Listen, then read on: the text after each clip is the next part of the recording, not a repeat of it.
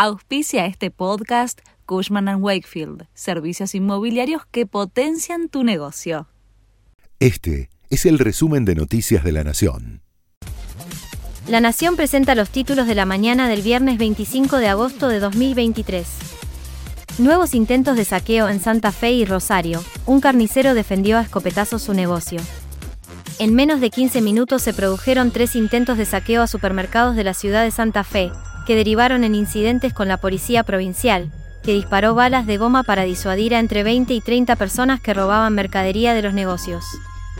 Luego de la aprobación del nuevo acuerdo de facilidades extendidas, el FMI volvió a remarcarle al gobierno que precisa contener el gasto en salarios públicos y en jubilaciones, y que se precisará un nuevo ajuste de tarifas de servicios públicos. Avaló además la devaluación impulsada por el oficialismo tras las primarias, aunque recalcó que serán limitadas y temporales. La Corte aceptó que Cristina, Máximo y Florencia Kirchner retiren sus planteos en el caso Tesur Los Sauces. La vicepresidenta había pedido la nulidad de la causa y cuestionado la intervención judicial de la sociedad, pero con el correr del tiempo cambiaron los hechos que motivaron los pedidos y por eso los retiraron.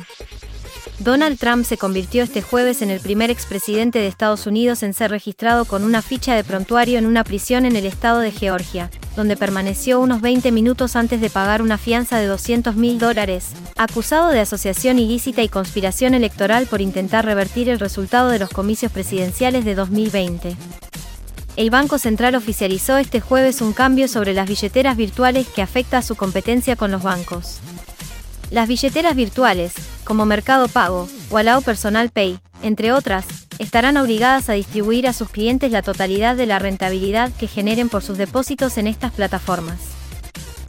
Este fue el resumen de Noticias de la Nación.